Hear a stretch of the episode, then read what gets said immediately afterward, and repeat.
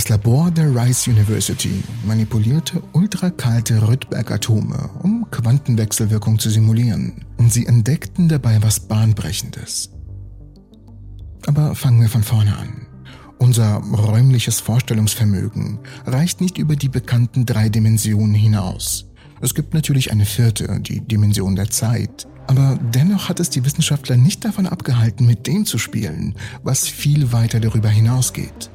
Die Physiker der Rice University gehen in einem neuen Experiment an die Grenzen des Raums. Sie haben gelernt, Elektronen in riesigen Rydberg-Atomen so präzise zu kontrollieren, dass sie einzigartige, synthetische Dimensionen erschaffen können. Brechen wir mal kurz den Prozess an, den die Wissenschaftler hier angeregt haben. Und ich gehe jetzt erstmal den Prozess oder das Experiment grob durch und dann besprechen wir nochmal alles im Detail und ein bisschen vereinfachter. Oder eben nicht, sonst wäre es ja nicht Entropy. Das RISE-Team hat eine Technik entwickelt, um Rydberg-Zustände ultrakalter Strontiumatome zu erzeugen.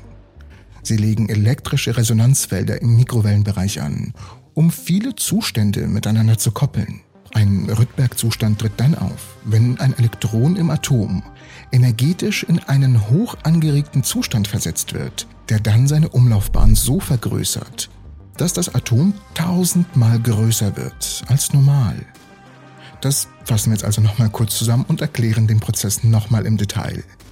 Die Physiker erzeugten diese synthetischen Dimensionen in Atomen, indem sie sie in die dafür notwendigen Rydberg-Zustände zwangen und die Umlaufbahn der Elektronen so vergrößerten, dass die Atome tausendmal größer als normal wurden.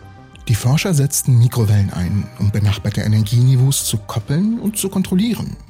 Energieniveaus kann man sich wie Ebenen vorstellen, auf denen sich Elektronen um das Atom herum befinden können. Diese durch die Kopplung zusammengeführt verwirren das Elektron ein wenig. Die Elektronen, die dann durch die Energiezufuhr die Energieniveaus wechseln wollen, tunneln durch die Barriere, die durch die Kopplung entstanden ist, um dann diese Dimensionen zu erzeugen. Die Forscher gehen davon aus, dass dieses faszinierende Phänomen ein wichtiges Werkzeug für Quantensimulation sein wird. Das war allerdings eine recht komplizierte Erklärung. Wir wären hier allerdings nicht bei dem Kanal Entropy, wenn wir das nicht zumindest ein wenig besser verstehen wollen würden. Also, was ist überhaupt ein Rydberg-Zustand? Ein Rydberg-Zustand, benannt nach dem schwedischen Physiker Johannes Rydberg, ist ein quantenmechanischer Zustand eines Atoms, Ions oder Moleküls, bei dem der äußerste Elektron oder das äußerste Elektron, das müsst ihr mir mal in den Kommentaren erklären, wesentlich weiter vom Zentrum entfernt ist als im normalen Grundzustand. Ein Atom in einem solchen Zustand wird als Rydberg-Atom bezeichnet aufgrund ihrer im Vergleich zu gewöhnlichen Atomen großen Ausdehnung und großen Anzahl an eng benachbarten oder fast enttarnten Energieniveaus, daher die Kupplung, reagieren Rydberg-Atome besonders empfindlich auf elektrische und magnetische Felder.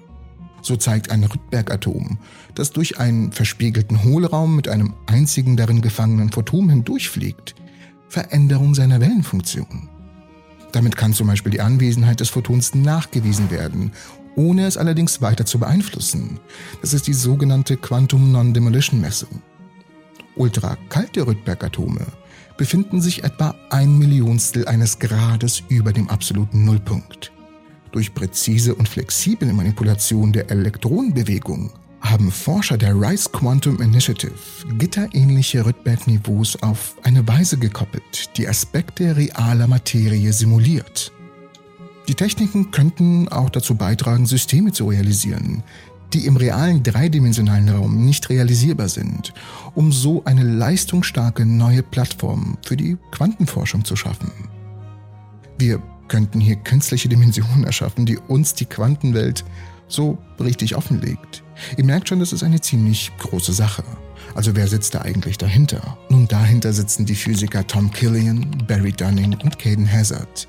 Alle Mitglieder dieser Initiative beschreiben die Forschungsarbeit zusammen mit dem Hauptautor und Doktoranden Soumya Kanungo in einem in Nature Communications veröffentlichten Artikel.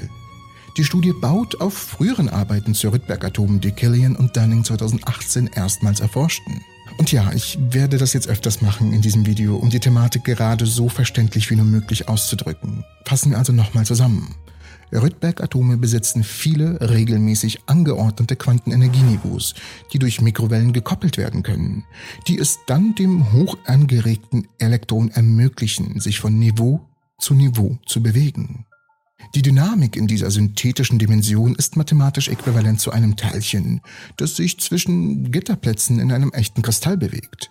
In einem typischen Schulphysikexperiment kann man die Lichtemissionslinien von Atomen sehen, die den Übergängen von einem Energieniveau zum anderen entsprechen.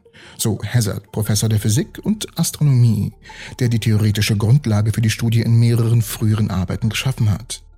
Das Neuartige allerdings bei dieser Arbeit ist, dass sich die Wissenschaftler jede Ebene als einen Ort im Raum vorstellen können. Indem sie verschiedene Wellenlängen des Lichts hineinschicken, können sie Ebenen koppeln. Sie können die Ebenen wie Teilchen aussehen lassen, die sich einfach zwischen verschiedenen Orten im Raum bewegen.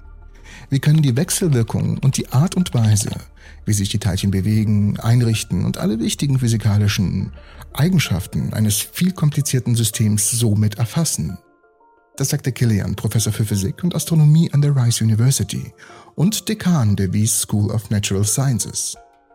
Sie haben es geschafft, Elektronen in gigantischen Rydberg-Atomen mit solcher Präzision zu manipulieren, dass sie synthetische Dimensionen erschaffen haben.